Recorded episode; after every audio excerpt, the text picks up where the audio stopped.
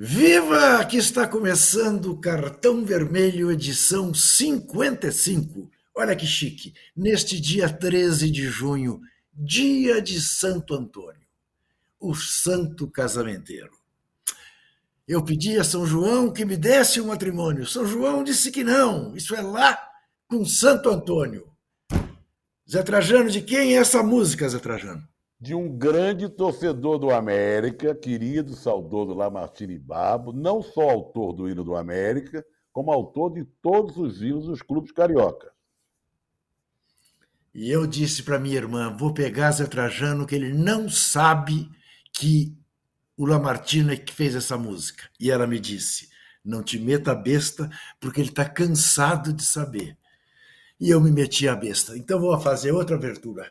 Está começando o Cartão Vermelho, edição 55, neste dia de Santo Antônio, que, como todo mundo sabe, a música consagrada foi feita por Lamartine Babo, que fez o hino do Flamengo, do Fluminense, do Vasco, do Botafogo e, subsidiariamente, do Ameriquinha, do Rio. Encomendaram a ele o hino do Corinthians e ele não fez. Sabe com que justificativa? Corinthians não rima com nada. Pelo menos é o que conta o folclore do futebol e do cancioneiro brasileiro. Muito bem, está começando o cartão vermelho e você sabe, temos uma enquete. Qual é esta enquete? É para que você escolha o técnico da seleção brasileira. Estamos na semana de datas FIFA Estamos na semana de dois, de um, né? depois tem o segundo, amistosos importantíssimos da seleção, neste fim de semana contra a forte seleção do Guiné. E é bom tomar cuidado, porque andamos perdendo de africanos, andamos perdendo de Israel na categoria sub-20. É bom tomar cuidado. Mas, enfim, você escolhe o técnico. Abel Ferreira, Ancelotti, Jorge Jesus, nenhum dos três. Você é que vai escolher. E não vai esquecer, antes que o casão me chame a atenção, de dar o like, porque os dois hoje estão a fim de me pegar. Eu já nos bastidores aqui, eu já percebi isso, entendeu? Porque eles não estão, não estão com bons espíritos hoje não. O que, é que nós vamos falar? Nós vamos falar de uma porção de coisa. Nós vamos falar, claro, do Manchester City. O Zé Trajano está feliz da vida com o time dele oh, lá na Inglaterra. Feliz, é, nós vamos falar do Botafogo que segue líder. Fogão não é, não é, não é fogo de palha não, é fogão mesmo. Vamos falar do Palmeiras que parece imbatível e será que pode ser campeão invicto? Porque ninguém, ninguém ganha do, do Palmeiras, até quando o outro joga melhor, o Palmeiras vai lá ganhar de 2 a 0. E vamos falar do Mengão. Dizem que não pode deixar o Mengão chegar. E o Mengão está chegando. Ia tudo muito bem. Bom, claro, vamos falar do Corinthians à beira do abismo, né? Das entrevistas do professor Luxemburgo, que são de doer. Mas estava tudo muito bom, estava tudo muito bem. Do ponto de vista jornalístico, vai ficar melhor, mas daqui a pouco você vai ver um trailerzinho de um podcast que amanhã o UOL porá no ar. E eu aí te peço, são sete e meia, sete e trinta e cinco da noite. Não jante vendo o programa. Porque o que você vai ouvir de conversas de Robinho com seus parceiros que estupraram a moça albanesa dá nó no estômago, dá vontade de vomitar. E eu não estou cometendo nenhum exagero, você vai ouvir. No nosso segundo bloco, você vai ouvir o que dizia Robinho já investigado por seus parças sobre o episódio covarde, nojento a que ele e seus parças uh, submeteram uma jovem albanesa. Vamos começar com a conquista do Manchester City. E eu vou começar, para não magoar muito Zé Trajano e o seu Arsenal, com meu amigo Walter Casagrande Júnior. Casão, não foi o jogo que a gente gostaria que fosse. Mas, de qualquer maneira, se tiver que tirar o chapéu para alguém, Claro, tirar para o Pepe Guardiola, campeão mais uma vez e tudo mais, né? Uh, ter pena do De Bruyne, mais uma vez se machuca, fica fora de grande parte do jogo final. Mas como o futebol italiano é resiliente, não, Casão? Como o futebol italiano não desiste e é capaz de botar quem é muito melhor em apuros, não? Sim. E o, o, futebol italiano ele é um, um, tipo de jogo que é muito difícil o adversário jogar quando está decidindo alguma coisa. É, nós vimos isso em 82, né? Brasil e Itália decidindo vaga, o que aconteceu com o Brasil encantando o planeta, né? ou o universo, talvez, e a Itália ali comendo pelas beiradas. Chegou no dia com o jogo com o Brasil, o Brasil só precisava do empate, fazia, empatava, tomava, empatava, tomava, até eles fazerem o terceiro e o Brasil não empatou. A Itália ganhou a Eurocopa na Inglaterra, contra a Inglaterra, em Wembley. Só para lembrar. Né? Isso. E, né? e a, a, o time da Inter, o time da Inter de Milão, primeiro que ele é um bom time. Ele jogou muito bem as duas partidas com o Milan na semifinal. Ele atropelou o Milan no primeiro jogo, poderia ter feito 3, 4, 5, e no segundo controlou o jogo e poderia ter ganho também, como ganhou. Né? O lance é o seguinte: a proposta do Inzaghi foi muito melhor é, aplicada, né? muito melhor é, feita pelos seus jogadores do que a do, do, do Guardiola. Mas a do Guardiola não é que não funcionou porque os caras jogaram mal é porque a do Inzaghi engoliu o modo de jogar do City. O Inzaghi entrou para o jogo para não dar espaço para o City. Jogar marcando o, o, o Haaland, o Bastoni, que foi, foi entrou na seleção da Champions, não deixou o Haaland pegar na bola. A única que teve, ele chutou que o goleiro pegou, né? O Onaná pegou. O De Bruyne estava sendo aquele que estava um pouco mais lúcido, mas mesmo assim com dificuldade. Grealish não apareceu no jogo. Gundogan não apareceu no jogo. Passou batido o Gundogan. Não apareceu na partida. Ninguém apareceu na partida como a gente sabe, como a gente já viu. Né? Vimos, nós vimos a temporada inteira. Né? Quer dizer, o Real Madrid não colocou o, o, o City em dificuldade. Muito pelo contrário, o City amassou o Real Madrid. Mas a Inter colocou.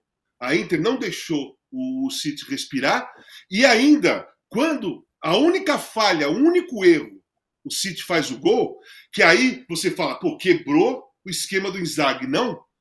A Inter foi lá e merecia ter empatado, talvez até virado o jogo depois que tomou o gol. Porque ela, ela, foi, ela foi agressiva. E o Inzaghi, o, é o Pipo, o Simone Inzaghi, o Simone, né? Inzaghi, ele é ofensivo. Ele é um treinador ofensivo. Ele não é um treinador da escola italiana fechado. Ele é um cara que os times dele ataca, agride. E ele foi agredir o, o City. Ele agrediu o City, poderia ter empatado e virado o jogo. Então eu achei assim: o que acontece? Cara, jogar contra time italiano não é uma coisa simples. Principalmente que o peso de, na, de sábado, o peso real, estava todo para o City. Quem nunca foi campeão da Champions? O City. Quem perdeu o, a final que jogou com o Chelsea foi o City. Qual é a cobrança em cima do City? Pô, não tem camisa. Pô, pipoca na hora da final da Champions. Pô, não consegue jogar, sempre perde. E do lado da Inter, não. A Inter chegou como é, zebraça. Zebraça, só que a Inter já tem títulos da Champions, tem muitos títulos no futebol italiano, né? é uma equipe respeitada na Europa e chegou encarando o City de frente, fazendo o City ter dificuldade. Então, cara, é, mereceu pela temporada o City. Né? O City merecia ganhar mesmo, claro, já estava na hora claro, do City ganhar uma Champions. Claro. É, lógico, estava na hora do City ganhar uma Champions. O, o, o City, ia ser uma injustiça o City não se colocar no hall dos grandes times europeus na atualidade. Porque se não ganhar Champions, vai ficar sempre aquela Ih, pipoca, aí não tem, não tem peso, não tem camisa, não tem história. Agora tem. Tem peso, tem camisa, tem história mas é, enfrentou um adversário que eles não esperavam, tenho certeza. Até o torcedor da Inter falava: se a gente perder de quatro, tá bom. Até o torcedor da Inter falava isso. É, aliás, Tem... eu fico com a sensação, sabe, Casão, do seguinte: hum. que de alguma maneira o torcedor da Inter saiu mais orgulhoso do time, mas claro. mais triste, porque ele esperava eventualmente ser goleado e percebeu que podia ganhar. Podia né? ter ganho o jogo. E, dá uma, dá uma não ganhou, e não ganhou, assim, vai. O Ederson pegou pra caramba, o cara, cabeceou, o cara cabeceou a bola na trave. O Lukaku perdeu aquele gol de cabeça por autossuficiência, porque ele tinha certeza que ia fazer o gol. Fazer. Então ele nem, ele nem, quis virar. Porque se ele gira a, a, a, testa, a bola vai no cantinho lá, o Edson não ia chegar nunca. E ainda salvou um gol do Di Marco, né? Porque então, o Di Marco então, cabeceou então, no calcanhar porque, dele. Porque, porque ele estava meio metro da linha isso, do gol, isso. sem o goleiro. Sem o goleiro ali na frente dele. Então ele pensou assim: ah, vou cabecear aqui que vou fazer o gol. O Ederson vinha correndo e defendeu com o joelho. Se ele cabeceia para lá, ele faz o gol, acabou. E, aquele, e aquela segunda, a primeira bola, essa, a cabeçada foi o segundo lance. Que o cara cabeceou na trave, e depois cabeceou nele, ele tava de costa pro cara, ele não tava vendo nada. E o cara não deveria ter ido de cabeça. O cara deveria ter ido de pé. É, o Di Marco deveria ter ido com o pé, dado uma pancada, porque com o pé ele ia poder girar para. Ele ia tirar do, do Lukaku. Com o pé ele ia tirar Ainda bem, ainda bem que não deu. Somos campeões. Tríplice coroa, entramos para a história do futebol mundial. Pepe Guardiola ganhou mais uma Copa. Foi uma baita festa em Manchester. Pensa que inglês é frio, é frio os cambal um, um, batalhão de gente na rua, parecia a, a, a festa, a, a marcha gay aqui na Avenida Paulista. Uma coisa espetacular, cheia de gente uh, nas ruas de Manchester para comemorar o título, o gol que, enfim, tirou o Manchester desta fila na Liga dos Campeões da Europa. Ô Zé Trajano, você já se referiu a isso. Mas, enfim, chegamos a 10 rodadas do Brasileirão. Mais de um quarto do campeonato. Tem um time na liderança que ganhou oito dos dez jogos de que participou. Seis deles lá no Newton Santos. Fez 100% no seu estádio. Já dá para dizer que, pelo menos nesse momento, olhando, o Botafogo é candidato ao título, ou ainda não dá? Bom, primeiro quero só registrar o seguinte: os times italianos foram para três finais. Sim. Né? E perderam as três finais. Sim, perderam. Era, se ganhasse as três finais, era a, recuperação total no futebol italiano. Mas não se pode dizer que fracassou, porque foi para a final em três. A Fiorentina contra o West Ham. A Roma Pegaram três times melhores, né? É, Pegaram três times melhores. Né? E, o, é. e o. O City. E o City ganhou, como a gente já esperava. Nós estamos vendo aí o Tiquinho, né? Que é artilheiro do campeonato. Olha, a gente cansou de falar isso aqui, a gente fala desde a primeira rodada, né? Não a gente exatamente, mas o que se falava por aí. Ah, ah não, né? Ah, isso é, é, aconteceu, isso aí não vai se repetir. Isso é, está no início, três rodadas, quatro rodadas, cinco, e foi indo, foi indo, foi indo. Né? E está indo. E está indo. E, e jogando direitinho, jogando, sabe, só a torcida que não comparece muito, mas dá gosto de saber, de ver, porque Botafogo tem uma história muito bonita, né? Botafogo é o glorioso, não é à toa. Né? O Botafogo é, onde jogou Garrincha, Didi, Amarildo, Quarentinha, Zagallo, Newton Santos. Então o Botafogo não podia estar onde estava, mas também ninguém esperava que ele estava, estaria onde ele está. Não era para estar na, na Série B, mas também ninguém imaginava que ele estivesse liderando o campeonato depois de tantas rodadas. Com um técnico que foi massacrado pela torcida, quase deram nele no aeroporto. Grande parte da imprensa lá queria também ver a caveira do, do Luiz Castro. Olha, tem que louvar o Botafogo. Trouxe uma série de jogadores que têm experiência, jogadores que não são tão famosos, tão badalados, não são jogadores de seleção, mas jogadores com currículo. Caso do Tiquinho. Tiquinho jogou na, no Porto muitos anos, jogou no, na Europa, jogou não sei mais onde, né? Na Grécia. Então, olha, não dá para falar. Agora vai ter. Vamos, mas tem um confronto contra o Palmeiras, né? Isso. Se a, se a enquete fosse quem vai liderar. O jogo contra o Palmeiras é o próximo. Tem um jogo derrotado no meio. Décima segunda rodada na Casa Verde. É, tem, tem Bahia e Palmeiras. Agora, né? Bahia e Palmeiras, e Cuiabá e Botafogo na outra quarta. Aí no aí domingo depois... é Palmeiras e Botafogo. Aí é, é, é um jogo determinante para a gente sentir. A gente falou isso do São Paulo e falou do, do Fluminense, Grêmio, não foi? Isso, isso. Grêmio. É. Isso. E os dois perderam. Perderam até jogando bem. E agora a expectativa é em torno do Botafogo. É o jogo mais aguardado. Ninguém imaginava que chegasse na 12 rodada. Você vai, qual o jogo mais aguardado aí no campeonato até agora? O cara falará, ah, Flamengo e Palmeiras, é São Paulo, não sei o quê. Não, é, é Palmeiras e Botafogo. Esse é o jogo que vai mostrar a cara do que pode acontecer daqui pra, de lá para frente, que é a 12 rodada. Olha aqui. Você Só queria falar uma coisa, uma outra coisa, para não passar Sim. batido. Quando você falou do Lamartine no início do programa, deixar registrar duas coisas. O hino do América, que é tido como o mais bonito, é um plágio danado. É um plágio de uma canção americana, de universidade americana, dos inícios dos anos. Fanfarra.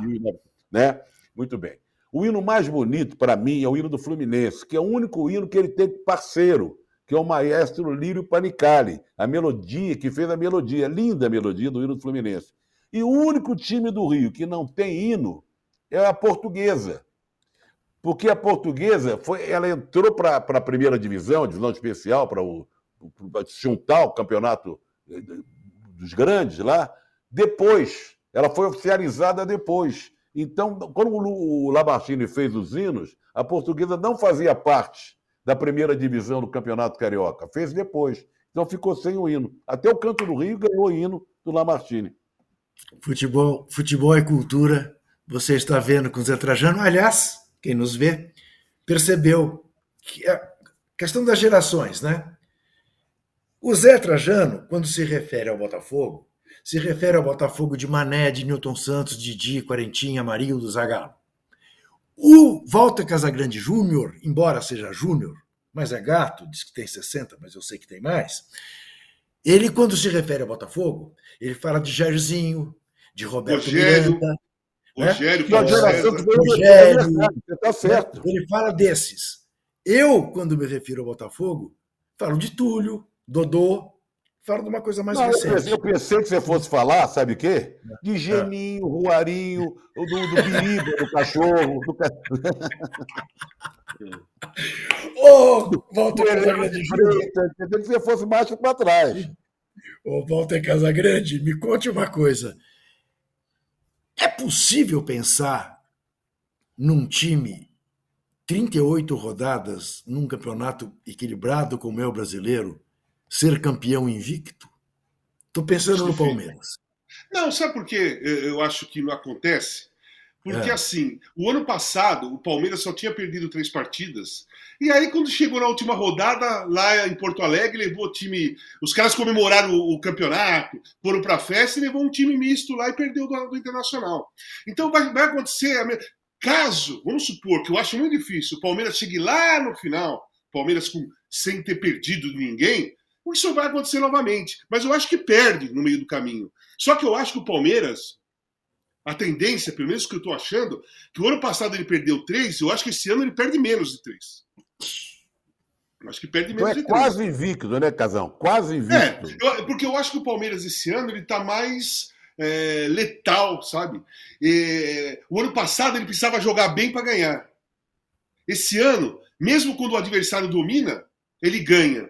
E tem outra, mostrou um poder de reação no jogo contra o Barcelona de Guayaquil que eu tô, tô te falando, de 20 times do Brasil aqui, eu acho que 18, de, virando perdendo de 2 a 0 em casa do Barcelona de Guayaquil, ia jogar toalha, ia se desesperar, ia ter briga, ia para cima que nem louco e podia tomar o terceiro. O Palmeiras, cara, eles voltaram para o segundo tempo como se o jogo tivesse começando 0 a 0 Só que mais intenso, mais acelerado e fizeram quatro. Né? E o Palmeiras está assim, o Palmeiras está desse jeito, muito equilibrado. O lado emocional do time do Palmeiras, não do treinador do Palmeiras, mas o lado emocional do time do Palmeiras é invejável. Sabe? É invejável. Não tem um time, na minha opinião, aqui na América do Sul, com a frieza, é, com o equilíbrio emocional e psicológico que o time do Palmeiras tem. Veja, você está vendo aí embaixo, a seleção espera por Ancelotti? Sim. O presidente Edinaldo Rodrigues disse hoje que ia conversar com os jogadores e tal, mas não descartou a hipótese de esperar até 2024, quando termina o contrato do Ancelotti com o Real Madrid. Mas se você ouviu com atenção o que disse Casagrande ao analisar o jogo Inter de Milão e, Bayern, eh, e Manchester City, olha, o Inzaghi foi capaz de fazer com o Manchester City o que o Ancelotti não foi. Aquilo que o Casão falou, a pura verdade. Deixou o Pepe Guardiola e seus Blue Caps em apuros, coisa que o Ancelotti não conseguiu fazer. Então, Como é que está a enquete falando nisso, Juca? Olha, a última vez que eu olhei, Zé, estava empatando o Jorge Jesus com o, com o Ancelotti. Agora, agora, eu, tá aqui, ó. 20. Vou pôr o óculos, tá? Que é melhor para não errar o número. Abel Ferreira, 18%, Ancelotti, 38%, Jorge Jesus, 31%, nenhum, 13%. Quer dizer, o Ancelotti está ganhando. Ó, Juca, eu vou fazer uma. Vou fazer uma. Não vou ser advogado de defesa, mas vou explicar o lado do Ancelotti. O, o Simone ele estava dirigindo um time italiano. Tá que, historicamente, a Itália sabe fazer aquilo que ele fez, muito bem. A Espanha joga diferente. Nunca foi. A Espanha nunca foi retranqueira, nunca teve catenatio, nunca jogaram é, marcando homem a homem. A, defesa, a defesa espanhola sempre foi zona, né? É, ou, zona, ou mista, ou, marcando zona tal. O futebol italiano, não. Eles têm, a, eles têm profunda facilidade, mesmo hoje em dia, de pegar um zagueiro e falar assim: ó, cola no Haaland. O cara vai colar no Haaland. Entendeu? Vai colar e pronto. Ah, Porque faz parte da escola. Faz parte da escola deles. É. Mesmo eles não fazendo muito mais isso hoje em dia, faz parte da escola do futebol italiano, a marcação tá homem a homem. Você, quem, nós três vamos lembrar muito bem o que o Gentili fez com o Zico em 82. Não, é. Não horroriza nenhum zagueiro italiano alguém dizer para ele, marca homem a homem o principal Sim. deles lá. É, não precisa, você, não, você não precisa pegar na bola. Não deixa o cara. Ele vai jogar, mas ele também não vai. Olha é, aqui. Não deixe de dar o seu like árabe para nós outros. E, o Zé Trajano, há uma tradição carioca que acabou espalhando-se pelo país, como tudo que diz respeito ao Flamengo, que é não deixe o Mengão chegar. O Mengão está chegando. Está dois pontos do Palmeiras, está cinco pontos do Botafogo. O Flamengo atropela? Não, é o Flamengo quando chega, chega. Porque o Flamengo tem ao lado dele aquela massa torcedora aí no Maraca que não é fácil, não é? Ganhou do Grêmio sem jogar muito bem, mas também não jogou mal. Jogou bem. Mas o, o placar foi enganoso, porque o Grêmio fez tudo para fazer gols e a bola não entrava de jeito nenhum. Mas veio numa sequência boa. O Flamengo veio numa sequência boa, né? De, de sem perder. Se não está jogando muito bem, os resultados estão aparecendo, por isso que está chegando lá em cima. Agora eu quero fazer dois registros desse jogo. Primeiro, homenagem ao Evaristo, né? Foi uma coisa Bonito. comovente. O Evaristo aos 90 Foi. anos, acabou de perder Foi. o filho mais velho, né? Os mais jovens talvez não saibam da importância do Evaristo de Macedo. E talvez lembrem mais dele como técnico, né? Que ele foi técnico lá Sim. na Bahia, inclusive no CT do Bahia, em homenagem a ele. Foi meu técnico na seleção brasileira. Na seleção brasileira, técnico vitorioso, dirigiu tudo quanto é time mas foi um baita artilheiro do Flamengo, no tricampeonato. Foi um baita jogador no Barcelona, né? Depois ele foi para o Real Madrid, não, não, teve tanto sucesso como no Barcelona, mas sair do Barcelona para ir para o Real Madrid, veja você como ele era requisitado. Então foi uma coisa muito emocionante. E foi muito emocionante o final do jogo também, o antes do jogo e o gol do Bruno Henrique. Né? Então o jogo, a partida teve esses dois momentos muito emocionantes. A entrada em campo do Evaristo sendo homenageado e a volta do Bruno Henrique fazendo um gol. Isso é marcante. Evaristo que faz, Evaristo que faz 90 anos semana que vem. Então, 90, 90 anos. anos. E bem, conversando, falando, dando entrevista e tal. O Flamengo é um time muito tocante, sabe? Na hora que, que a coisa pega no breu, no, em resultado, não precisa estar jogando bem. Precisa demonstrar raça, vontade, entusiasmo, coisa que estava faltando, de certa forma, no time. A gente falou várias vezes. Esse time parece que o time está jogando em banho-maria, as pessoas que. havia uma crítica em relação aos jogadores, né? não só aos técnicos, passaram tantos técnicos por lá. O que está acontecendo com os jogadores? Mas na hora que o Flamengo, que os jogadores se imbuem de raça, vontade e contam com a torcida do lado, aí o Flamengo chegando é perigoso mesmo. É, é linda essa foto do São Paulo com o Maracanã no fundo, né? Com esse distintivo Não, grandão do Flamengo. Vamos falar, vamos falar uma coisa. Assim. a camisa do Flamengo ela é Não, é. bonita é, pra cacete. É bonita demais. É, é demais. Essa listrada preta, vermelha e preta. Você é, tem em casa, Casão, camisa do Claro, Flamengo, eu, eu, tenho, eu, tenho, eu tenho a do Marinho, sempre do quarto zagueiro Marinho? Que era Marinho claro, Eu joguei claro. no Flamengo, eu tenho a do, a do Marinho, eu tenho uma do Tita e tenho minha que eu joguei no Flamengo.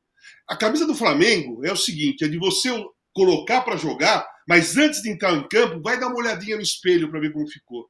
Porque é assim. Você tem que olhar no espelho. Você tem que se ver no espelho com a camisa do Flamengo.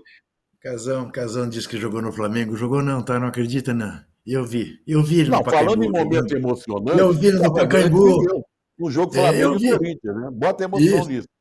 Eu vi, eu vi ele no Pacaembu jogando pelo Flamengo. E a deveria torcida ter, cantando para ele: volta, Casão, seu lugar é no timão. Volta, Casão, seu lugar é no timão. Aí ele saiu. E eu fui encontrar com ele. E eu, perplexo. O que está acontecendo? Que precisa fazer um gol nesses caras. Bom, já contei essa história aqui. Eu conto eu, eu, eu, eu, eu ah. deveria ter ficado no Flamengo. Não devia nada. Sim. Olha aqui, é, não me chateia. Aliás, o é seguinte, antes, antes de começar o nosso papo aqui, publicamente, conversávamos os três, particularmente nos bastidores, com o nosso Rubens Lisboa, que eu repito, é Lisboa, mas é palmeirense, e você viu, ele bota uma foto, ele meteu uma foto no, quando a gente falava do Palmeiras, do Abel Ferreira uh, intimando o, o, o Caleri, uh, porque ele quer confusão, é incrível, é palmeirense, mas ele quer que a gente fale mal do Abel Ferreira. Nós não precisamos. Hoje ele levou o pito definitivo do presidente da comissão de arbitragem, que disse que ele deveria ter sido expulso no ato, que aquele cartão amarelo foi refresco, que se ele fizer de novo é para ser expulso de campo. Ou seja, vai ficar pior a, o que ele chama de perseguição. Ah, só, só, uma coisa. Assim como o David do São Paulo, que pegou o Arthur pelo pescoço, deveria ter sido expulso. Porque aquilo ali não é briga de campo. Você pegar alguém Sim. pelo pescoço dentro de um campo é de futebol, não tem nada a ver Você com tem... briga de campo. Você tem toda a razão. Toda a razão. Mas então, conversávamos aqui os três, e Casão, para meu sossego, minha tranquilidade, médio. Eu acredito muito nele, mas tem um limite para os meus temores. Ele acha que o Corinthians não cai. Não cai, Casão? Diga isso de novo. Então, não, assim, é, eu, não, eu não acho que vai ser tranquilo. Não, é. Eu não vejo a mínima possibilidade de as coisas mudarem para ficar tranquilas. Né? Mas eu acho que eu, o time do Corinthians é, ele é melhor que os quatro que estão atrás. Ele é melhor. Se, se, se o Corinthians está lendo, está seguindo rigorosamente a cartilha do rebaixamento, ele faz tudo que a, que a cartilha está escrita, os outros quatro vão fazendo a mesma coisa. Porque no domingo, no, é, no final de semana, o Goiás poderia ter passado o Corinthians, se ganha em casa do Fluminense. O América poderia ter passado o Corinthians se ganhasse em casa do, do Atlético Paranaense. O, o, o, Vasco era mais difícil, mas se ganha do Inter lá, encosta no Corinthians. O Corinthians empatou, os outros dois empataram e o Vasco perdeu. Então tá todo mundo lendo a mesma cartilha entendeu? Se está todo mundo lendo a mesma cartilha, isso aí vai continuar dessa forma, a não ser que a, um, a, a não ser que um desses caras aí, um desses times aí, vire a página da cartilha e comece ou feche e comece a ler outro livro, porque os quatro times, Corinthians, Goiás, América e o Vasco, eles estão lendo a mesma cartilha, a mesma cartilha. O Curitiba você já desconsiderou, né? Ah, cara, não, o, Curitiba, o Curitiba ele tá decorando a cartilha, né? É. Os, os outros tá quatro estão lendo ainda. O, o, Curitiba já decorou, que ele não venceu uma partida até agora. O Curitiba decorou a cartilha. Que coisa mais, coisa mais inteligente esse comentário de Walter Casagrande, né? Eu fico orgulhoso. Fico orgulhoso dele. Não, porque não, realmente, matou a pau. Até fiquei mais tranquilo, um pouco mais tranquilo. Mas Por aqui. o presidente Lula, que a gente vai ouvir daqui a pouco, vai falar sobre Sim, ele. falou que não quer levantar do sofá. preocupação com o rebaixamento. Hoje Sim, na diz que, diz que vê o jogo do Corinthians deitado no sofá e fica sem vontade de levantar. É aquela coisa que eu falei aqui. Acho que foi aqui no cartão vermelho, não foi no posse de bola, não sei. Eh, tivemos o Corinthians do Faz Me Rir nos anos 60, temos agora o Corinthians do Faz Me Chorar. Porque é isso mesmo. Então, poxa, é um negócio que você olha e fala, não é possível, cadê o Corinthians? Bom, eu não vou ficar batendo nessa tecla, porque eu não estou aqui, eu não sou corintiano, não sou nada, eu sou um jornalista imparcial. Olha aqui, eu, eu, eu vou ler um texto e você vai ver no começo do próximo bloco a, a que, que me refiro. Nessa quarta-feira, portanto, amanhã, no YouTube do UOL Sport, ou no seu agregador de podcasts preferido, o podcast UOL Sport Histórias apresenta os grampos do Robinho. O que, que é isso? São escutas inéditas que ajudaram a condenar o jogador Robinho a nove anos de prisão. O UOL teve acesso com exclusividade a esses áudios gravados durante as investigações de estupro coletivo na Itália em 2003. No podcast UOL Esporte Histórias, Os Grampos de Robinho, você fica sabendo os detalhes desse crime contados nas vozes dos principais personagens envolvidos. O programa tem seis episódios, apresentado por Adriano Wilson e Janaína César, e está disponível no UOL, no YouTube do UOL Esporte e em todas as plataformas de podcast.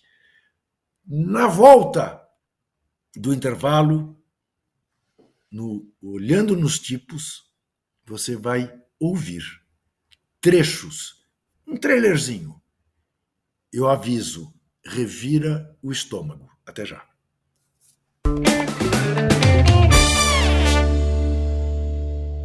Oi, meu nome é Tati Bernardi, eu sou escritora, eu sou roteirista e se eu tivesse muito sucesso no que eu faço, eu não precisaria estar aqui explicando para você quem eu sou, você já saberia.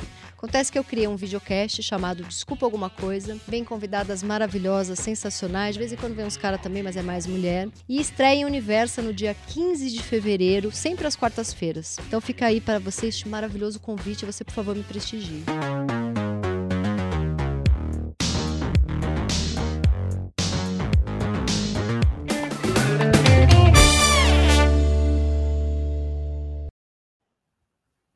Bem, você sabe, tem uma enquete aí no ar. Você escolhe o técnico.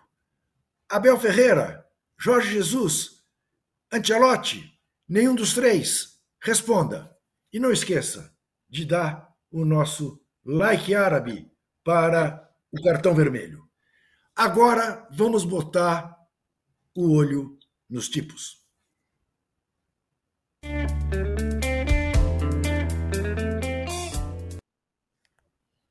E ouça o belo trabalho jornalístico feito pelo All Sport. Fala, velho Rob. Fala, Major. Tá podendo falar, irmão? Em janeiro de 2014, o jogador brasileiro Robinho entrou na mira da justiça italiana. Suas ligações passaram a ser gravadas pela polícia. E o UOL teve acesso com exclusividade a essas conversas, que você ouve agora.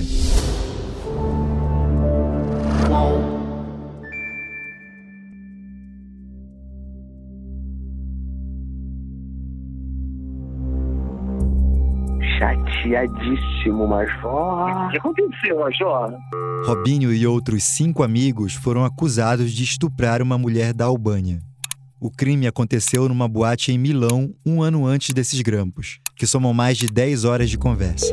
O cara chamou o Jairo lá pra depor por causa do bagulho da mina, que oito caras comeram a mina, o Jairo desesperado. Alô, A princípio, o jogador achou que a acusação não teria grandes consequências. Por isso que eu tô rindo, eu não tô nem aí. A mina, a mina tava extremamente embriagada, não sabe nem quem eu sou. Mas quando os amigos foram chamados a depor, o Robinho começou a pensar numa estratégia de defesa. Mesmo se eles me chamarem pra alguma coisa, não tem problema nenhum. Vou lá, vou falar, primeiro, o bagulho faz há um ano. Segundo, não tô querendo essa menina. Quatro dos amigos do Robinho que estavam presentes na noite do crime voltaram pro Brasil. Mesmo à distância, o grupo manteve as especulações nas conversas que foram usadas como prova no julgamento anos depois. Que falou, Neguinho, vou ser sincero, alguém gozou dele, tá minha tá grávida. Eu tô com medo de se não sair na imprensa, tá ótimo, tá ligado? Amigos de Robinho pega a mina força na Itália. Ó que fase. As investigações avançaram e o jogador tentou provar sua inocência, colocando a culpa nos amigos que já tinham voltado pro Brasil. Quem tocou nela tá lá no Brasil, vai atrás do pessoal que tá lá no Brasil. Lá no Brasil. Pau no cu que comeram a mina. Que se foda, você não comeu, eu não comi, pau no cu dos caras.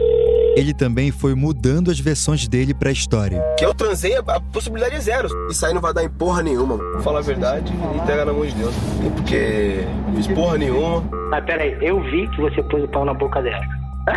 isso aí vai transar, isso aí vai transar. As conversas grampeadas revelaram, na voz dos principais envolvidos, detalhes do que eles fizeram com a mulher albanesa. Comi a mina, ela fez pedrão depois saí fora. Os caras continuaram lá.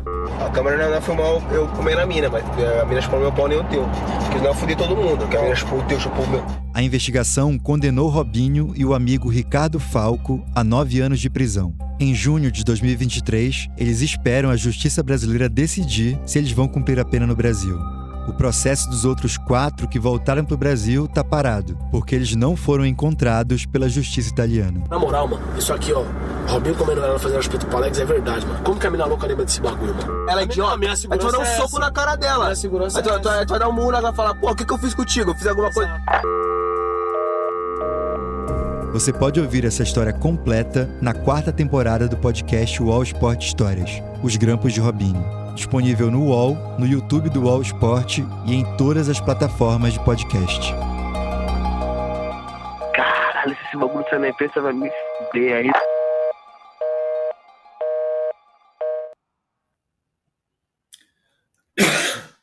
Eu digo da ânsia de vômito. Eu quero só reforçar a partir de amanhã que isso tudo fica disponível em todas as plataformas que você queira do UOL.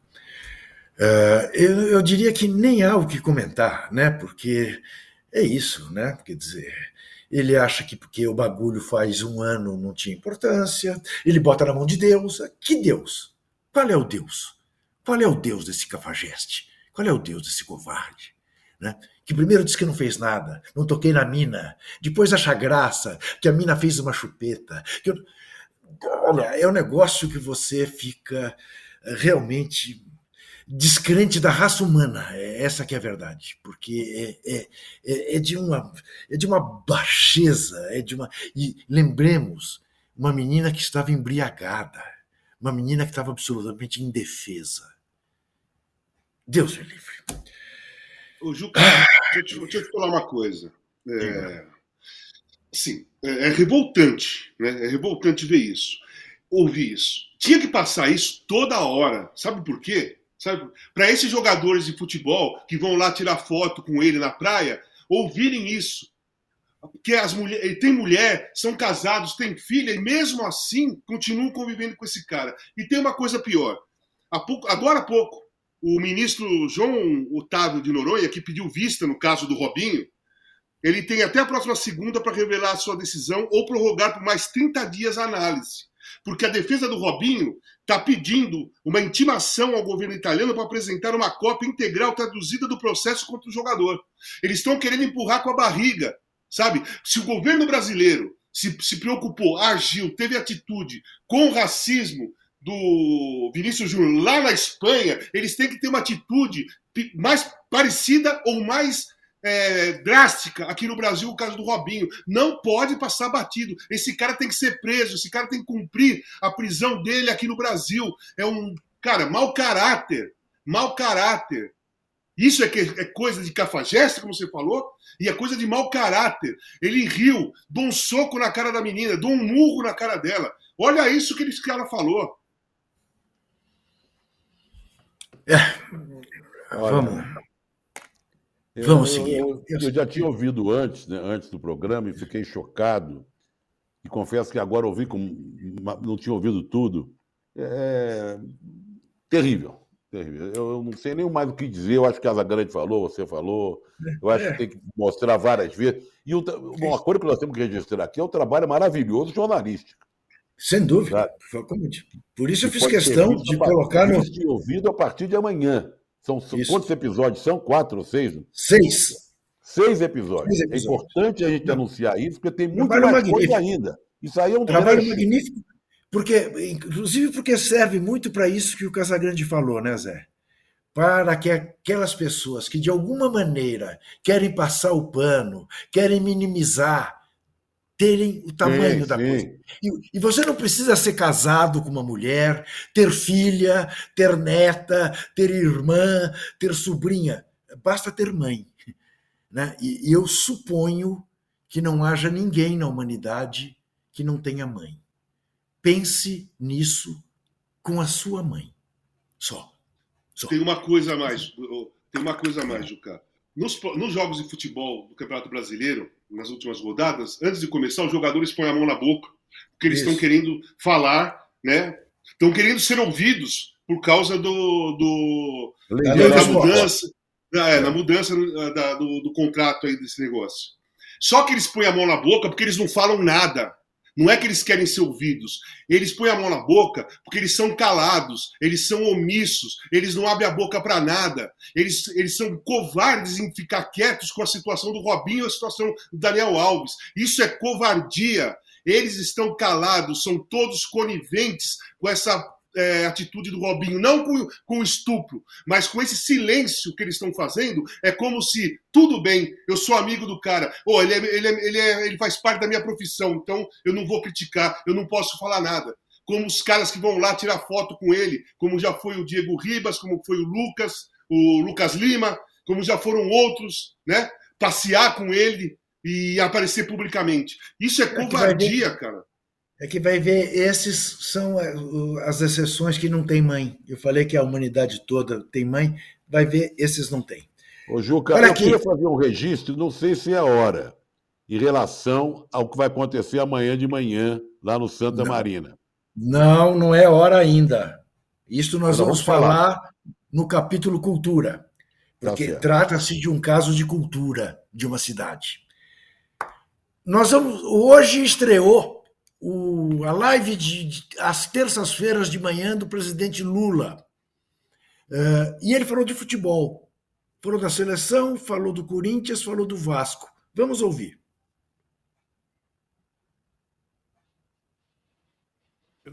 Com o Showa.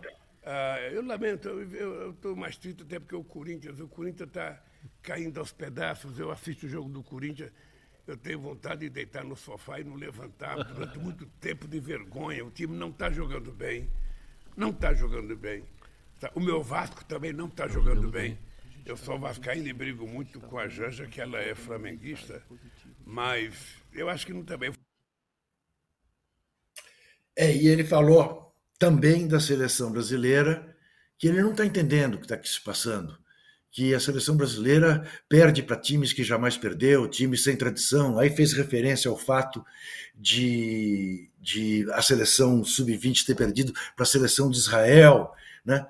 É, uh, presidente Lula, as coisas realmente não estão bem. Aliás, amanhã, ou, na verdade, dia 15 é depois da manhã, será lançada uma frente parlamentar pela modernização do futebol, com apoio de mais de 220 eh, entre senadores e, e deputados, uma iniciativa do ex-presidente do Flamengo, atual deputado federal Bandeira de Melo, para pensar na questão na questão da SAF, na questão do fair play financeiro, na questão dos gramados, na questão da liga, enfim, um esforço do Congresso Nacional para ver se recoloca o futebol brasileiro no século XXI, porque ele continua no século XX. E quero falar ainda desta nesta sessão de Ouro nos Tipos de uma extraordinária reportagem desse brilhante repórter Alain de Abreu. Alain de Abreu foi um dos autores do livro sobre uh, o delator, sobre J. Ávila, da Trafic, né? o delator de Ricardo Teixeira e tal, do, do FIFA Gate. Mas essa reportagem, os kids pretos, o papel da elite de combate do Exército nas maquinações golpistas que redundaram com os atentados do dia 8 de janeiro.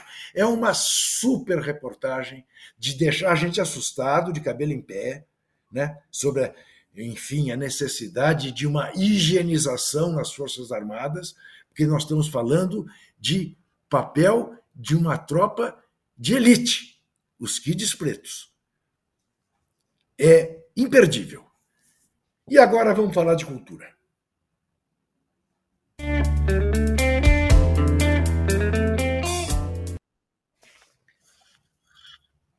E o que o Zé Trajano vai falar é tema também ontem, foi tema ontem no meu blog, é sobre o risco que está correndo um clube mais que centenário, o Santa Marina Atlético Clube, que foi fundado em 1913, portanto tem 110 anos, ocupa o espaço que ocupa e que hoje a multinacional Sangoban quer tomar desde 1949.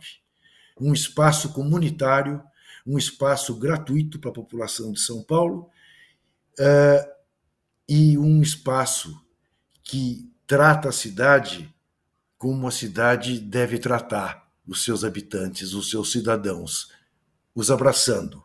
E a Sangoban olha para a cidade como se fosse uma unidade de negócio, como se fosse um espaço que tem que dar lucro, que tem que dar lucro, que tem que dar lucro. Então, amanhã, às 8 horas da manhã, na Avenida Santa Marina 883, na Água Branca, vai haver uma manifestação para tentar salvar o Santa Marina Atlético Clube. Fala, Zé. Não, eu recebi aqui um, um, um texto da Érica Hilton que diz o seguinte: entrei com pedido para suspender o mandato de reintegração da posse da Santa Marina Atlético Clube. O clube paulistano, tão antigo quanto o Corinthians e criado por operários, pode perder seu terreno amanhã para a multinacional.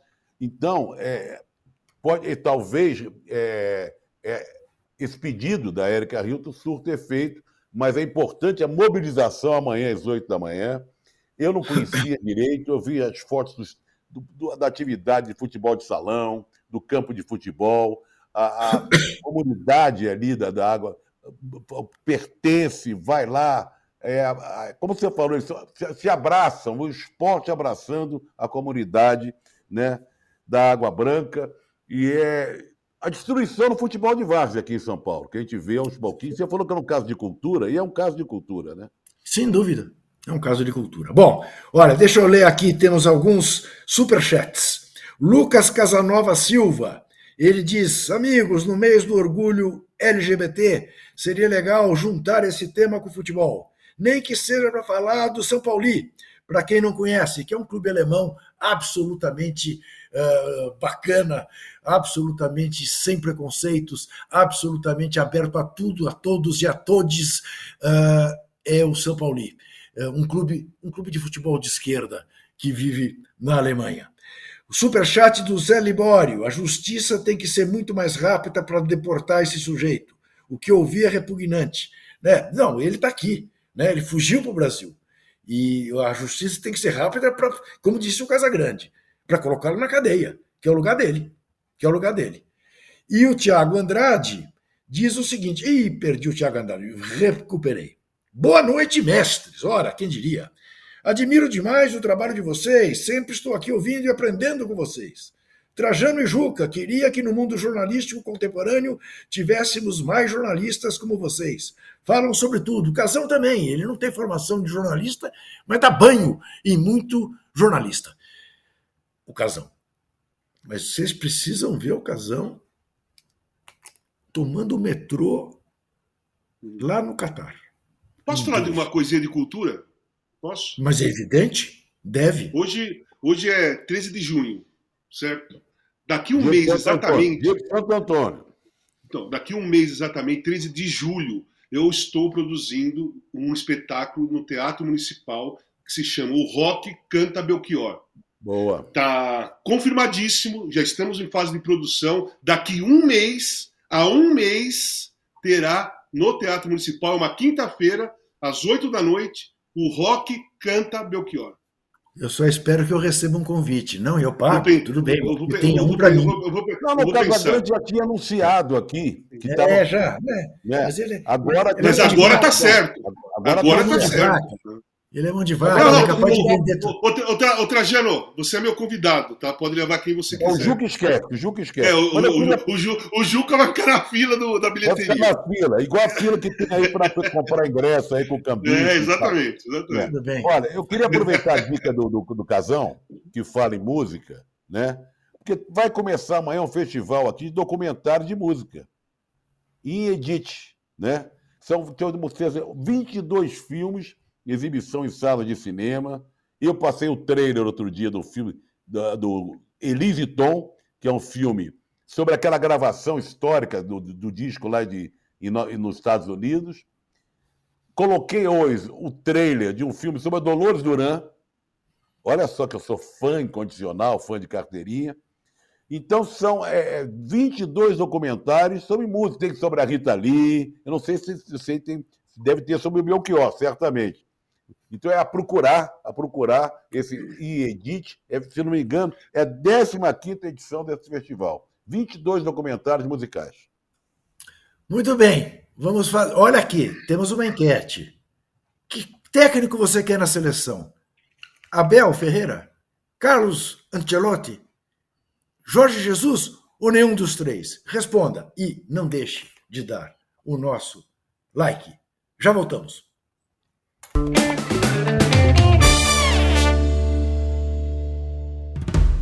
Podcast UOL Investiga, A Vida Secreta de Jair, mostrou o envolvimento direto do presidente da República, Jair Bolsonaro, num esquema ilegal de rachadinha.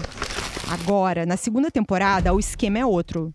Eu sou Juliana Dalpiva e vou contar para você sobre as relações que o Bolsonaro e os filhos construíram com esses policiais que entraram pro crime. Não se pode estigmatizar a milícia, em especial os policiais que estão envolvidos nesse novo tipo aí de policiamento, vamos dizer assim. E vou trazer um quadro geral de quem o clã premiou com medalhas e emoções ao longo de 20 anos. Spoiler: essa lista tem PMs acusados de corrupção, lavagem de dinheiro e homicídio. Você pode ouvir o podcast UOL Investiga Polícia Bandida e o Clã Bolsonaro no UOL, no YouTube e em todas as plataformas de podcast.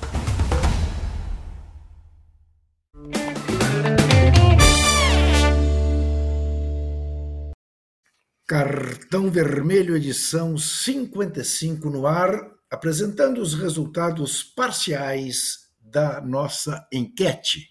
Abel Ferreira, 22%. Carlos Ancelotti, 34%. Jorge Jesus, 31%. Na margem de erro, empate técnico.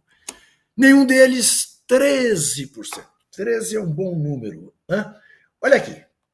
Vamos falar das efemérides de Zé Trajano porque hoje é dia 13 de junho. Ele achou que era dia 6 de outubro. Depois eu explico para vocês. Ah, tá. Vai nessa doido, aqui. de doido. Zé Trajano, às vezes, ele, na sua genialidade, ele escapa. é, é. Ele, ele é um homem adiante do seu tempo. Né? Ele queria festejar coisas que são dia 6 de outubro. É negócio de doido. Mas, ó, tem uma coisa importante. Olha que coincidência. Em 13 de junho de 1977, foi recapturado o assassino de Martin Luther King, um bandido chamado James Earl Ray, que tinha escapado da cadeia três dias antes. Hoje, hoje, no mesmo dia 13 de junho, o senhor Donald Trump saiu indiciado mais uma vez como réu de uma delegacia lá em Miami e corre o risco de ter o mesmo fim do Sr. James Early Ray. Ser preso. É o que ele merece. Não apenas ele. Como as coisas lá acontecem em regra antes daqui, como foi também o atentado ao Capitólio, ao Capitólio, ao Capitólio sim, sim. Uh, quem sabe, não é? Não é o prenúncio de outras prisões que acontecerão por aqui. Bom, hoje completaria 135 anos de vida o mais brilhante dos poetas uh, da língua portuguesa, Fernando Pessoa, que morreu cedo, morreu em 1935, aos 47 anos.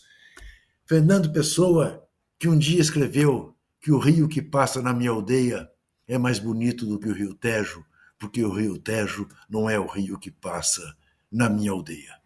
Citado no Pessoa, programa passado, eu não me lembro por quê. Exatamente, porque você dizia que o Campeonato Brasileiro chamava mais atenção do que a final da Champions. Exatamente. Tá, Isso. agora me lembrei. E tinha tanta coisa e tal, papai. É, Exatamente, sexta-feira você citou.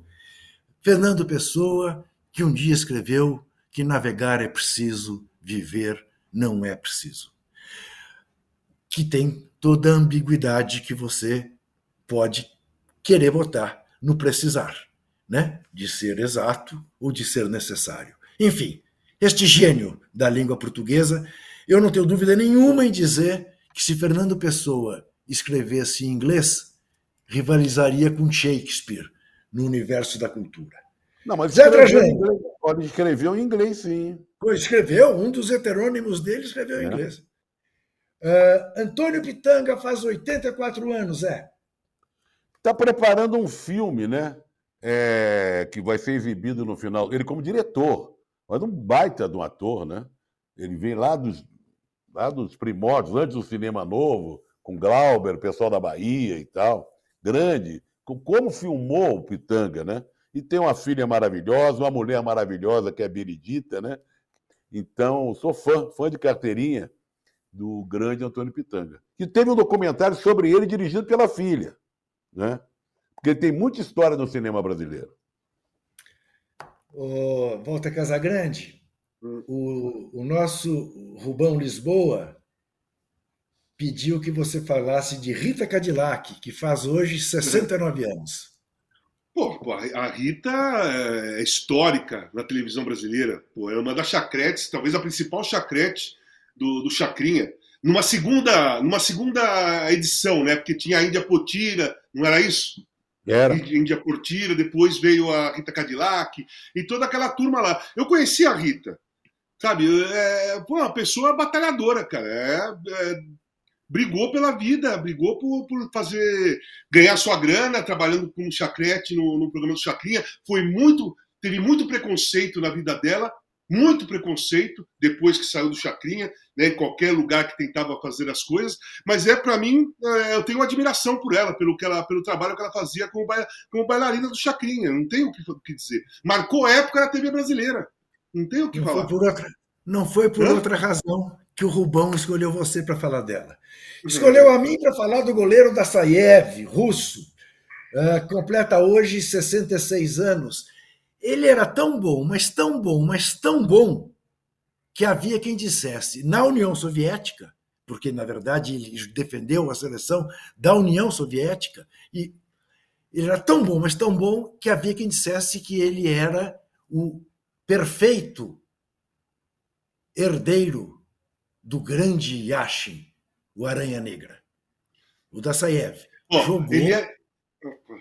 jogou, jogou jogou contra a seleção brasileira na Copa da Espanha e, felizmente, foi vencido uma vez pelo Dr. Sócrates no fim do primeiro tempo e outra vez pelo Éder, né? em, uma, em dois chutes indefensáveis. Mas era um baita goleiro, né, Casão? Pô, baita goleiro, espetacular. E foi. Ele é tão bom, tão bom, que ele foi o coadjuvante de um dos maiores gols da história uh, do futebol mundial, aquele do Van Basten, de primeira, do outro lado, que ele meteu na gaveta, era Holanda e União Soviética, na Eurocopa de 98. Foi a final da, da Eurocopa. O primeiro gol foi do Gullit de cabeça, e o segundo foi aquela pintura espetacular de uma virada de bola do outro lado, que o Van Basten pegou de sem pulo do bico da área pequena e colocou na gaveta do outro lado, que o Dassaev só viu, acho que nem viu a bola passar. Ele só ouviu a torcida gritar. Para ter um gol daquele, não podia ser um goleiro qualquer, né? Para aquilo virar história, né, Juca? Hein? Sem dúvida. Pra, a jogada já foi histórica, mas o goleiro que tomou o gol tinha que ser o da Saev. Ô, Juca, Diziam, falando do Yashin, tem uma ah. história uma cômica que envolve ah. um conhecido nosso, que é o querido Roberto Salim, que foi goleiro, Diga. era metido goleiro na juventude. Isso. O nome do Yashin é Leve Yashin, L-E-V, Leve Yashin. E o Salim sempre foi muito gordo. Então ele se auto-intitulava de Pesado Yashin. o, o, o Dassaev era tão bom, mas tão bom, que os fãs dele diziam que ele saltava em Moscou e descia em Praga. Ele ia da capital da capital russa capital da Tchecoslováquia, a então Tchecoslováquia, não existe mais hoje, existe a República Tcheca né, e a Eslováquia, mas diziam isso, que ele pula, pula numa capital e desce na outra. Bom, hoje também faz anos, 58 anos, o Marco Antônio Boiadeiro, essa figura que merece todo o respeito como jogador de futebol. Campeão brasileiro pelo Vasco 89, da Copa do Brasil de 93 pelo Cruzeiro, da Copa do Brasil pelo Corinthians em 95 e jogou a Copa América pela seleção brasileira em 93. Você vê ele aí com o branco, né? Então, fazendo. Eu joguei, fazendo... joguei com ele na, na, no Corinthians. Esse, Jogava é, muito, esse, né, Casão? O branco, o, essa foto aí é do treino do Corinthians. Uhum. É, ele está alongando branco em 94, ou, é, 94. Eu joguei contra o Boiadeiro, ele no Cruzeiro, Flamengo e Cruzeiro, porque eu voltei em 93, não conhecia, porque o Boiadeiro surgiu depois que eu tinha ido embora. Joguei contra o Boiadeiro, é, ele pelo Cruzeiro, eu pelo Flamengo. E em 94 nós caímos juntos no, no Corinthians. Jogava demais, muito bom jogador mesmo, técnico, se apresentava bem, batia bem na bola, sabe? Criativo, sabe? Vinha, enfiava bolas, assim, muito bom jogador, muito bom jogador mesmo. Muito bem. Hoje faz quanto tempo? 91, 91 mais 9, 2000 mais 20, 34 anos. Faz 34 anos morreu Mazarop, aos 69. O Mazarop. Corintianíssimo. Morreu, morreu com 69 anos, né? É. é. Se você quiser assistir o Mazarop, a TV Brasil passa há anos vários, vários filmes do Mazarop. Né? Você for corintianista, porque tem um corintiano, né? um dos filmes dele. Né? Sim.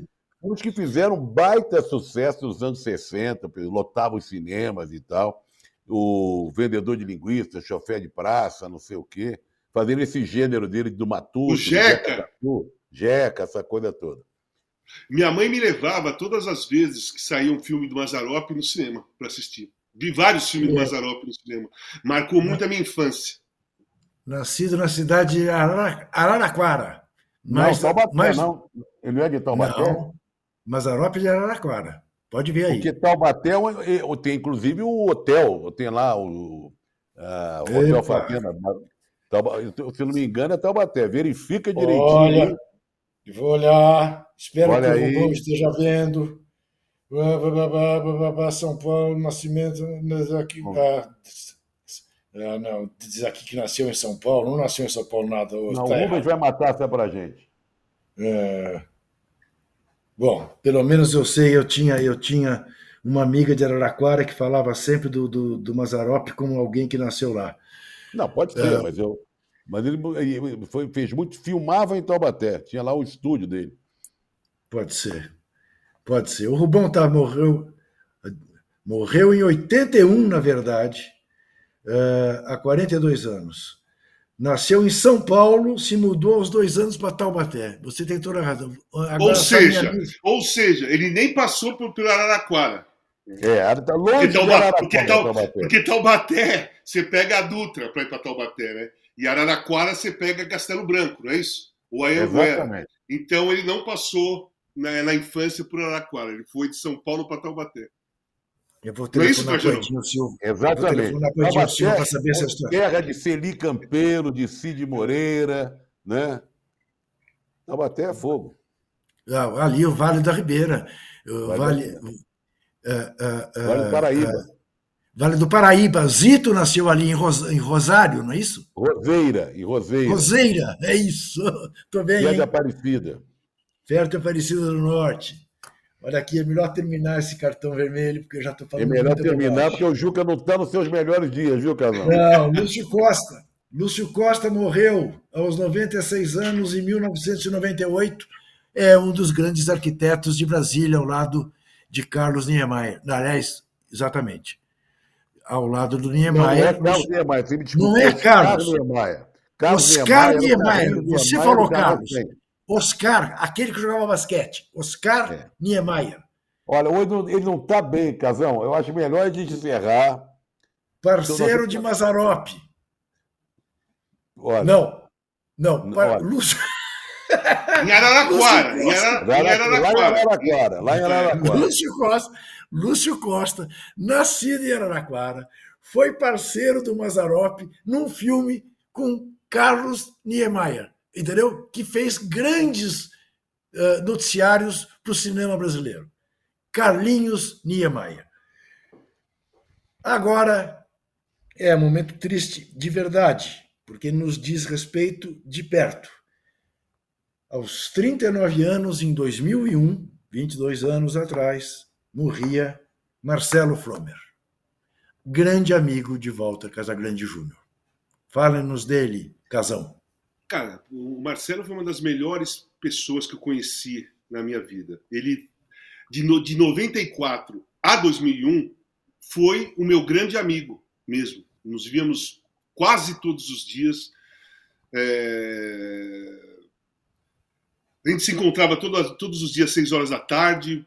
Pra, ele ficou na, na- a gente, ele, ele gravava nossas conversas. Ele punha um gravador ali, a gente ficava conversando no restaurante Bolinha aqui em São Paulo e batendo papo horas e horas. Ele ia gravando e foi da cabeça dele, porque o lance era assim: a gente sentava, eu começava a falar de rock and roll com ele, ele começava a falar de futebol comigo.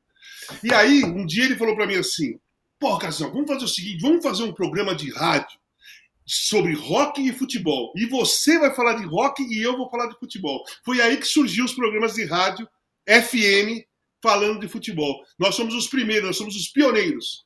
Esse- todos esses programas que existem em FM que falam de futebol é vem da nossa ideia, da ideia do Marcelo, que nós começamos lá no 89 e eu continuo no 89 até hoje com o mesmo tipo de programa. Eu, o Branco Melo, o filho do Branco Bento, meu filho Leonardo, Simon, o André Luiz, o Zé Luiz, fazendo o Rock Go, que é um programa de rock e futebol, que veio da cabeça desse cara. Eu vou contar só rapidinho. No dia que ele faleceu, era o dia da nossa estreia na Rádio Transamérica. E, e ele não aparecia, não aparecia, a gente estava no ar e a gente ficava tirando uma onda. Pô, Marcelo, você esqueceu o violão? Pô, Marcelo, cara, se perdeu, meu, se perdeu, não sei o quê, ficamos tirando uma onda, uma onda. Eram duas horas de programa, das 10 à meia-noite, e ele não apareceu. Quando acabou o programa, o... tocou meu celular e era o Nando Reis. E o Nando me falou assim: Casão, é o seguinte, nós estamos aqui no Rio, terminando uma gravação, e aconteceu um acidente em São Paulo. Tem um cara que foi atropelado, que está lá no Hospital das Clínicas, e estão dizendo que pode ser o Marcelo. Você não, você não vai lá no hospital para ver se, era, se é o Marcelo ou não? Aí eu fui, lá para o Hospital das Clínicas. Cheguei lá, o médico estava logo na porta, ninguém podia entrar, não tinha ninguém também, ninguém sabia ainda. O médico falou assim, o doutor falou assim, Casão, entra aqui, entra aqui. Aí me levou lá e eu vi que era o Marcelo. Claro, eu vi o Marcelo, mas tinha o, a- o toque do Nando foi o seguinte: o Nando falou assim: ó, vai lá, porque estão falando que pode ser o Marcelo, porque o cara que foi atropelado tem o Mickey ah, tem o Super Mouse no braço, e o Marcelo tem o super, tinha o Super Mouse. Sabe aquele desenho Super Mouse, o ratinho super-herói? Ele tinha uma tatuagem do Super Mouse no braço. E aí eu fui lá, e realmente era o Marcelo. Cara, eu fiquei ali sentado sozinho por um tempo. Aí foi chegando o pessoal, chegou o Serginho Grossman, aí foi chegando os caras que vieram do Rio, os Titãs, foi chegando todo mundo, chegando todo mundo. E, cara, foi uma das piores semanas que eu passei na minha vida.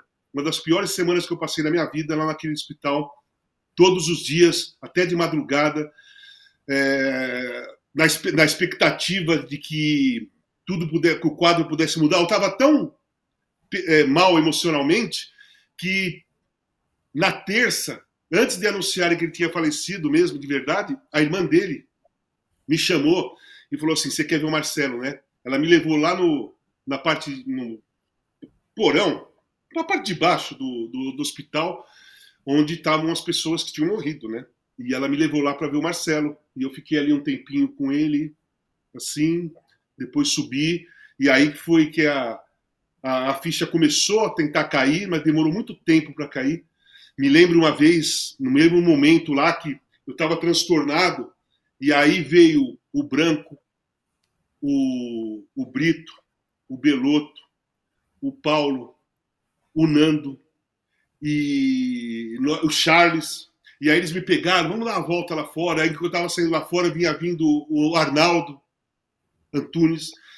Nós fomos tudo lá para fora, nós deitamos na grama no, no hospital das clínicas, lá fora tinha uma grama, e eles começaram a, pô, olha lá aquela estrela, olha lá isso, sabe? Começaram a falar um monte de coisas é, legais, coisas, sabe, é, viajantes, para tirar a minha atenção que eu estava naquele momento, que eu tava, eu não estava acreditando, estava difícil para mim naquele momento, porque eu estava com o cara todo dia, e, eu, e o programa nosso ia estrear na segunda, sabe? E aquilo é, me marcou porque eu não pude nem falar com ele, né? Não falei, eu ia ver o Marcelo na segunda-feira no programa. Dali a gente ia falar, a gente ia dar risada, a gente ia falar de música, de futebol, e ele não apareceu.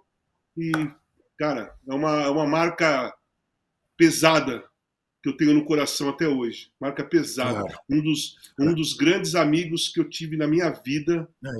Está entre, os, tá entre as cinco pessoas mais importantes que eu conheci na minha vida. Está o Marcelo Flor. E foi, e foi embora muito cedo. Muito cedo. Ah, difícil continuar. Mas a vida segue. Eu até tinha uma, uma. Mas é que eu não vou poder. Podia agora tirar um sarro com a cara do Casão, porque ele falou o nome do programa que ele fazia errado, entendeu? Ele falou rock go e não é rock go, é rock bola, tá? Mas tudo bem. Ah, não, não, peraí. Rock Go, Rock Go foi o programa que eu e o Marcelo fizemos. Quando nós fomos para 89, chamava Rock Go, porque sabe que a ideia foi o seguinte: olha a ideia do. Olha como o cara era foda. Ele falou assim: você fala de rock, eu falo de futebol. E o programa vai chamar Rock Go e vai ter um telefone que o ouvinte vai tocar e a gente atende e fala Gol! E o cara faz a pergunta e a gente responde. Boa. Olha, ele tinha pensado em tudo, inclusive no patrocínio. Porque ele falou assim: se a gente fazer rock gol, nós vamos na gol. E a Gol vai patrocinar nosso programa. Ele tinha feito tudo. Muito bom. O meu cartão dourado. O meu cartão dourado é para Pepe Guardiola, um dos maiores treinadores que eu vi em toda a minha vida. Não sei se é o maior, tenho dúvidas, porque vi Rinos Michels trabalhar e fazer aquela fantástica seleção da Holanda que mudou os rumos do futebol mundial. Mas Pepe Guardiola está nesse patamar. Ele, Johan Cruyff, enfim. É, Pepe Guardiola leva o meu cartão dourado. Qual é o seu cartão dourado, Zé Trajano? Assino embaixo. Já você acha que eu tenho implicância com o City, que eu tenho dor de cotovelo, não sei o quê, mas merece, né? Conseguiu ganhar tudo esse ano, né? É, derrotando meu Arsenal depois. É, vai, concordo, vai, assina embaixo. Casão! Posso dar o meu cartão? Claro! Meu cartão dourado é para Marcelo Fromer. Boa. Um dos Boa. caras mais importantes que eu conheci na minha vida. Já estava, já estava, já, a explicação foi dada. Tá pela, pela narração, né? Tudo que o Casão contou já justifica. Uh, nossa enquete: Abel Ferreira 21, Ancelotti 33, Jorge Jesus 33. Empatou. Nenhum deles 13%. O cartão vermelho.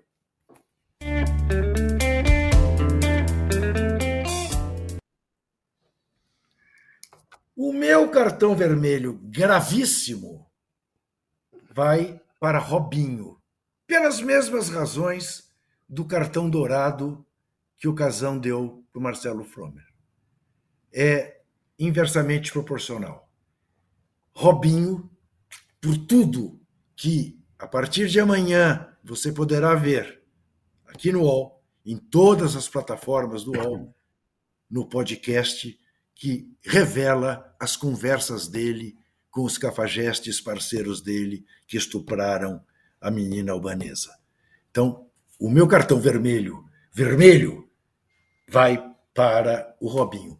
Mas vai também para o Vanderlei Luxemburgo. Rubão, nós temos por que que eu quero dar um cartão vermelho para o Luxemburgo? Ô, Juca, você está sem foco. Sim. É, eu estou vendo. Acabou o foco. É, perdeu o foco em você, curiosamente. É porque, é, porque, é porque ele está entrando de Araraquara. O, tá, Exatamente, tá muito longe, é, entendeu? exatamente. Aí dá uma, o foco cai um pouquinho. Não, agora O melhorou. meu Agora ficou legal, agora ficou legal. Voltou. Agora o meu voltou cartão vermelho. O meu cartão vermelho vai para o Vanderlei Luxemburgo por motivos bem claros.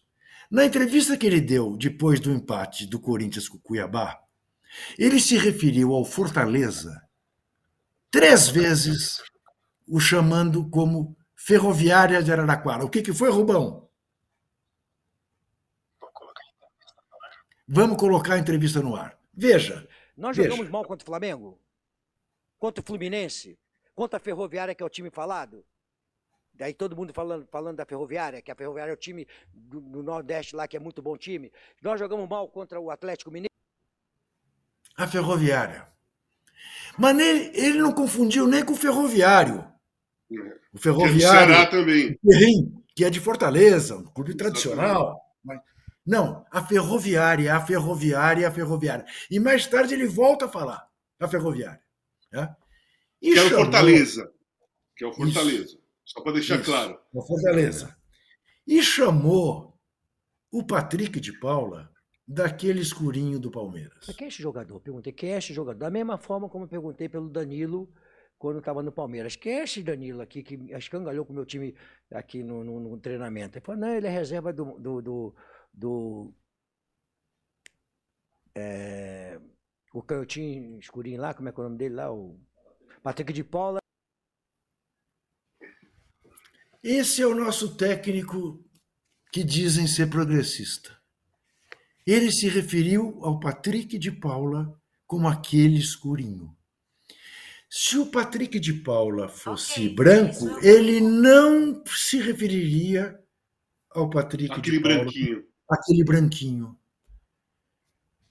Então, seu Luxemburgo, eu tinha um professor de trabalhos manuais italiano chamado Mastrobono, professor Mastrobono. Quando a gente fazia, alguém que fazia alguma farra na classe, ele olhava e dizia assim: pega seu material e vai embora. Pega seu material e vai embora. Pega suas coisas e vai embora. Vanderlei Luxemburgo. Casão, qual que é o seu cartão vermelho? Não, meu cartão vermelho é pro Robinho, cara. O Robinho. Tá. É uma vergonha para a classe de jogador de futebol. Eu tenho vergonha. Sou ex-jogador de futebol. Eu tenho vergonha de ser parte da mesma classe profissional dessa figura. Talvez um dos piores cidadãos, jogadores de futebol que o Brasil já teve. Um Pena dos que mais essa a imagem do canalhas. Vanderlei aí, devia estar a É. imagem do Robinho, parece, né? Isso, Esse já ganhou isso. o cartão vermelho. Deveria estar a Isso. imagem do Robinho aí na tela. Está sobrando para ele. o, pode tirar o Vanderlei e botar o Robinho, que é aqui para quem o eu, está dando. o, o Juca, antes de encerrar, eu também o cartão vermelho para o Robinho, mas eu daria o cartão dourado para os autores dessa matéria, dessa, Boa. dessa matéria sobre o Robinho, conseguindo os, os- a- os áudios que serão exi- exibidos na íntegra, né? Durante seis programas a partir de amanhã. Muito bem. O nosso cartão vermelho vai ficando por aqui, não sem antes lembrar que voltamos na terça-feira que vem, às sete e meia da noite, e que amanhã tem às nove o All News Esporte com Domitila Becker. Ao meio-dia, de primeira com Marcelo Arrazan, Bruno Andrade e PVC. Às 18 tem o fim de papo com o âncora Eduardo Tironi. E na sexta-feira, nove horas da manhã, tem Zé Trajano, Arnaldo Ribeiro, Paulo César Pereira, Tirone e Joe no posse de bola. Até lá. Ô, só uma coisinha. Ô, Trajano, eu queria indicar um filme pra você que é bom pra cacete. O Cantor de Jazz, é de 1927. Al Johnson. Se- Pode assistir que eu te garanto que é bom. Não, só nós sabemos da brincadeira. Como o João está pintado de preto, né? É, Lucas- então, ele fazia blackface. Ele é, ó, um dos maiores artistas, pra mim, o maior artista americano, apesar de ser da Lituânia e de fazer o blackface. Mas tudo veio depois dele. Frank Sinatra, James Brown, Michael Jackson, tudo veio depois do Al Johnson. Fantástico. Ô, Casão, deixa eu te explicar uma coisa. Esse filme estreou num dia 6 de outubro, Exatamente. em Nova York. Primeiro filme mudo que deixou de ser mudo. Você vê que ele estava preparado para isso, né? Não, não, não, e tem outra. Esse filme foi o primeiro filme falado e cantado diretamente na película. Antes não Exatamente. era assim. Ele foi o primeiro filme que a música ia diretamente Vamos na te película. esperar chegar Dia 6 de cinco. outubro. 6 de É. outubro aí a gente registra. Não, eu só queria falar porque, pô, eu gosto desse filme pra caramba e eu queria indicar pro Trajano. O, o, o Ju que eu sei que viu. É, eu queria, É, é. eu queria É, recomendar a você. Eu queria recomendar a você um filme A Fonte Luminosa. Um belíssimo filme que se passa em Araraquara. Até terça. Tchau, pessoal.